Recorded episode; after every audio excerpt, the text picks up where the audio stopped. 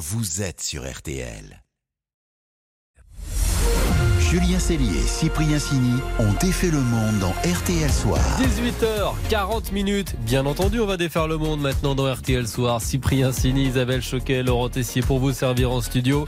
C'est l'info autrement, différemment, comme nulle part ailleurs. C'est jusqu'à 19h et voici le menu.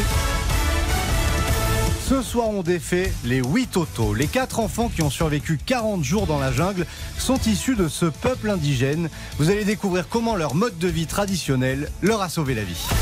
Au menu également les frasques de Silvio Berlusconi qui s'est éteint aujourd'hui et les premiers fauteuils de cinéma du monde dans votre salon.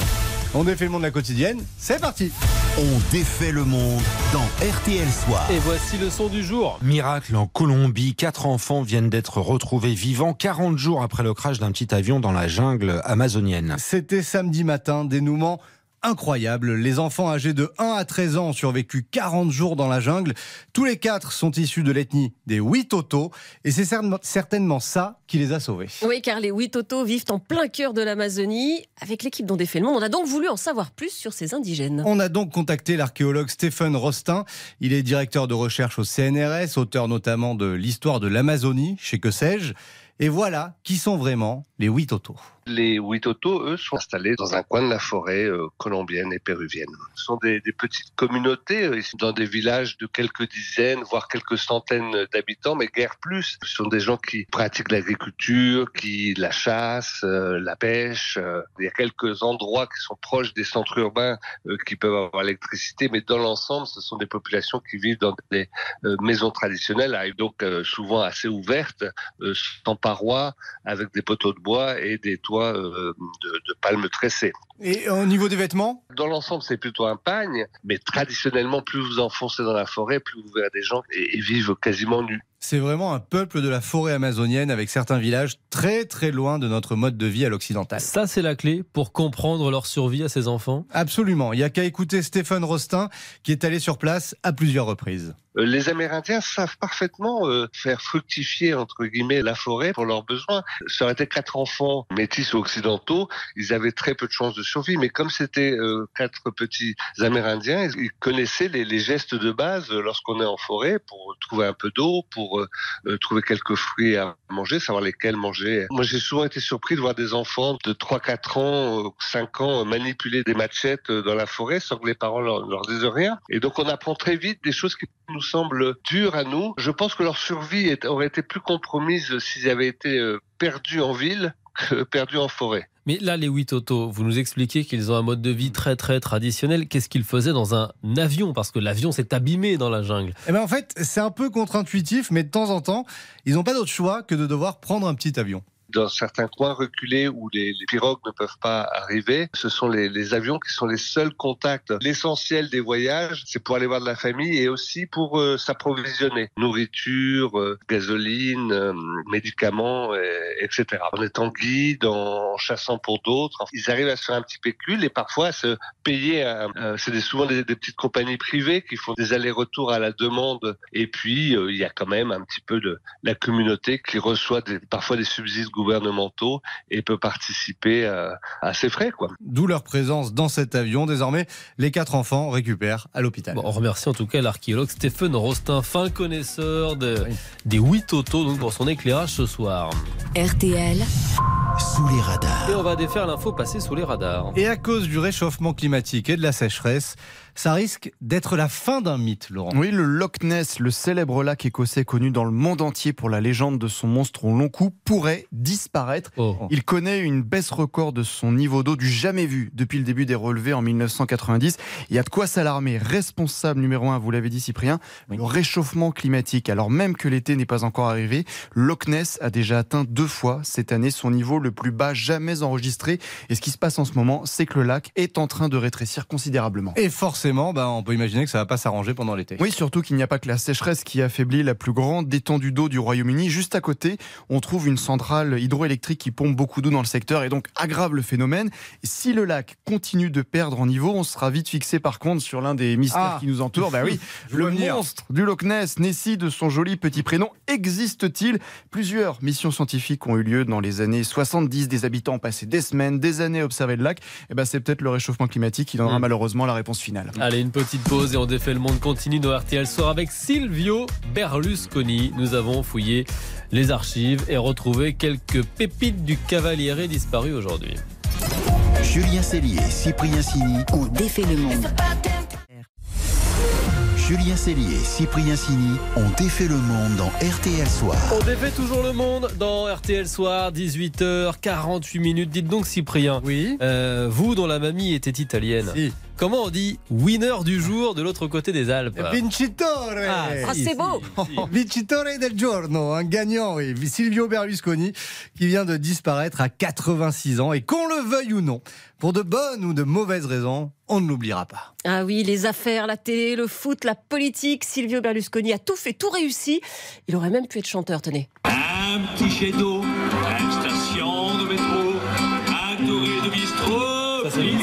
Ça, ça, c'est Silvio Berlusconi. J'ai en, en français, en français, Pigalle. Bah oui, Silvio a commencé comme chanteur sur des bateaux de croisière. Pigalle, ça lui va comme un gant, hein, parce que les petites femmes de Paris ou d'ailleurs, c'est l'histoire de sa vie. D'ailleurs, pour lui, la politique et l'amour, bah c'est pareil. Tout est question de technique. La politique est uguale, come faire la courte alle ragazze.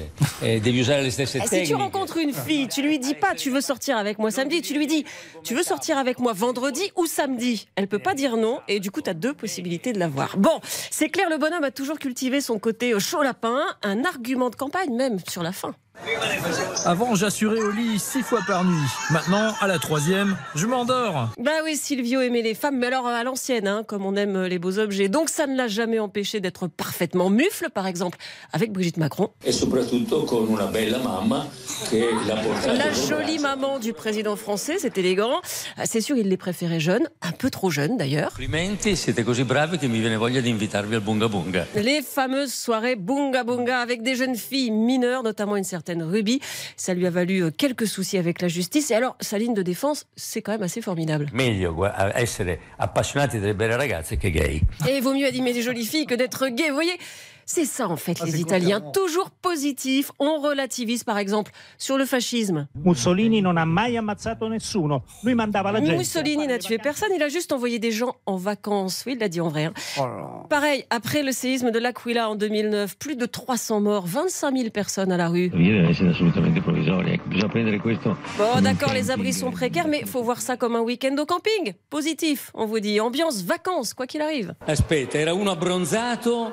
Barack Obama. Un bronzé qui s'appelle Obama. Ah, il était solaire, notre cavalier. Et toujours généreux quand il a repris l'AC Monza. Il a fait cette promesse aux joueurs. Si vous battez la Juve ou l'AC Milan, je vous fais livrer un quart de pute. À croire qu'il avait un élevage parce que quand il voulait faire venir Michel Drucker sur la 5, il lui avait proposé des blondes, des brunes, des rousses. Mais bon, finalement. J'appelle. Et non, ça va pas le faire, Silvio. Mon frère vient d'être nommé patron de France 2, je peux pas lui dire non. Et là, il me dit une chose incroyable. Combien il vaut ton frère J'achète ton frère aussi. Voilà, c'était ça, le style Berlus, sans filtre, nos limites, bonne humeur et mauvais goût. Allez. Bye Silvio, bye bye. Voilà, on vous avait dit qu'on avait retrouvé quelques, ah, quelque chose, hein. quelques archives, euh, effectivement, après la disparition de Silvio Berlusconi. Grazie euh, Isabella. Prego. Le match des infos pour briller au dîner. Isabella Lorenzo, euh, je tiens pas mal. Euh, ouais, c'est bien, vous êtes bon sur l'accent. ouais, c'est, le seul accent. Ah, ça une musicalité dans l'oreille. pas mal. Euh, qui détient la meilleure info pour briller tout à l'heure au dîner? Alors, point score. Isabelle, c'est un peu le Djokovic de l'info pour briller. Elle n'aime pas Djokovic. Ah, Elle est intouchable. Elle mène 79, 77. Mais ce soir, Laurent, qui est un peu le Nadal de l'info pour briller, mais il est blessé, ah bah oui, va tenter de se rapprocher. Bah, la Nadal en ce moment. J'allais faire une blague sur un tennisman français, mais je ne citerai personne. Donc, Laurent va tenter de se rapprocher en nous parlant de la chaleur. Et eh oui, mon info pour briller, c'est la température la plus chaude jamais mesurée en France. 46 degrés, muy caliente, là on n'est pas bien. C'était le 28 juin 2019 à Vérargues, dans le département de l'Hérault. Les 700 habitants du village ben, ont bien souffert ce jour-là, les vignes ont notamment cramé. Il y avait même une concurrence pour ce record le même jour. Gaillargues, le Montueux dans le Gard, a terminé deuxième, si je puis dire, avec 45,9 degrés. Et les précédents records dataient de la canicule d'août 2003. Ouais, des records qui seront sans doute bientôt battus, malheureusement. Place à Isabelle. Alors Isabelle adore notre, vous savez, grand concours de la meilleure ah chanson française, hein, chanson préférée des Français. Elle va tenter de briller avec la chanson française la plus connue au monde, c'est La vie en rose. Et mon info, c'est que La vie en rose aurait dû s'appeler Des trucs en rose. C'est Piaf Ouais. elle-même qui a écrit les paroles. Elle a écrit ça sur un coin de nappe en papier à une terrasse des Champs-Élysées pour son amie Marianne Michel, qui était aussi chanteuse.